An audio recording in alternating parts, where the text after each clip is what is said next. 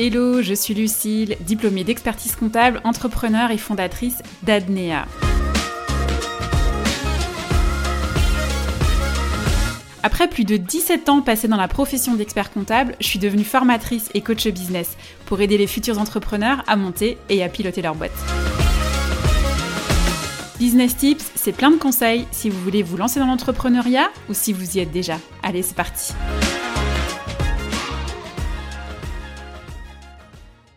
Bonjour à toutes et à tous et bienvenue dans ce nouvel épisode du podcast Business Tips dans lequel on va parler analyse de ce KPI, KPI qui est, je le rappelle, Key Performance Indicator, donc indicateur de performance clé qui est essentiel et indispensable au suivi efficace des finances de votre business.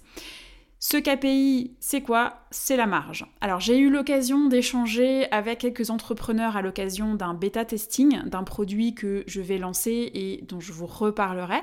Et ce qui revient régulièrement, c'est que vous avez du mal à faire la différence entre tous les KPI, entre tous les indicateurs financiers à suivre dans votre entreprise et en particulier la marge. Alors c'est vrai que ce n'est pas forcément évident parce que bah, ont l'air de se ressembler tous un petit peu, mais en réalité ils sont bien différents euh, les uns des autres et leur analyse ne découle pas du tout sur les mêmes actions à mener dans votre business. Alors on va faire très simple, la marge c'est quoi? C'est votre chiffre d'affaires diminué de toutes vos dépenses et de tous vos coûts nécessaires à la réalisation de votre chiffre d'affaires. Je vous prends un premier exemple, vous fabriquez des bougies. Votre marge c'est votre chiffre d'affaires diminué de tout ce que vous achetez pour fabriquer vos bougies, donc la cire, les mèches, les parfums, etc. Deuxième exemple, vous vendez des services vous êtes assistante virtuelle, votre marge, c'est votre chiffre d'affaires diminué de toutes les dépenses que vous faites au freelance à qui vous déléguez des tâches pour réaliser votre chiffre d'affaires d'assistance virtuelle. On va déroger à la règle de calcul de la marge et intégrer aussi toutes vos dépenses de commercialisation de votre offre, c'est-à-dire la pub, et aussi de distribution de vos produits, c'est-à-dire les emballages, les frais de transport, etc., qu'on ne prendrait pas dans un calcul classique de marge. Parce que on n'est pas là pour faire de la compta, mais on est là pour faire du business. Donc c'est pour ça qu'on va déroger un petit peu à cette règle.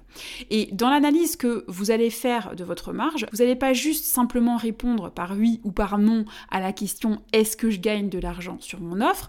Vous allez aller beaucoup plus loin que ça pour savoir si vos stratégies business ont fonctionné, communication, pub, etc. Lesquels sont à réitérer, à optimiser ou à supprimer. Qu'est-ce que vous pouvez faire pour améliorer votre marge, augmenter le prix de vos offres ou bien réduire vos coûts ou bien les deux. Et là, j'ai deux conseils à vous donner pour optimiser votre marge et réduire vos coûts. Si vous voulez passer en mode minimaliste et raboter la majeure partie de vos charges, c'est ok, mais faites attention parce que vous risquez d'en supprimer une qui est essentielle dans le futur de votre business. Et vous allez forcément vous en rendre compte un jour, mais ce jour-là, eh bien, il sera peut-être trop tard. Et deuxième conseil, lorsque vous voulez améliorer votre marge par son optimisation et la réduction de vos coûts, c'est posez-vous bien la question de savoir si c'est opportun pour vous, pour votre produit, pour votre client, de changer de fournisseur pour cette matière première, pour cette marchandise-là, pour pas prendre le risque de diminuer la qualité parce que diminuer la qualité sur votre produit aura forcément un impact financier sur votre activité à terme.